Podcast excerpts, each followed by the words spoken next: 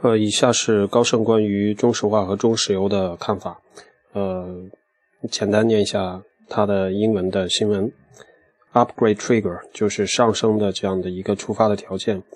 Goldman Sachs Group Inc. said in a research note it had added Sinopec to its conviction buy list, listing positives such as robust refining margins, improved cash flow, and uh, natural gas price hikes in China as triggers for the upgrade, according to a research note today. 就说这个新闻是今天二十七号午间发的，然后它下面最后一段还提到了就是关于中石油的一个呃评断。Goldman Sachs also upgraded the nation's biggest oil and gas company, PetroChina, from neutral to buy, saying it will benefit from the gas price hikes, asset sales, and positive cash flow in 2015，就是明年。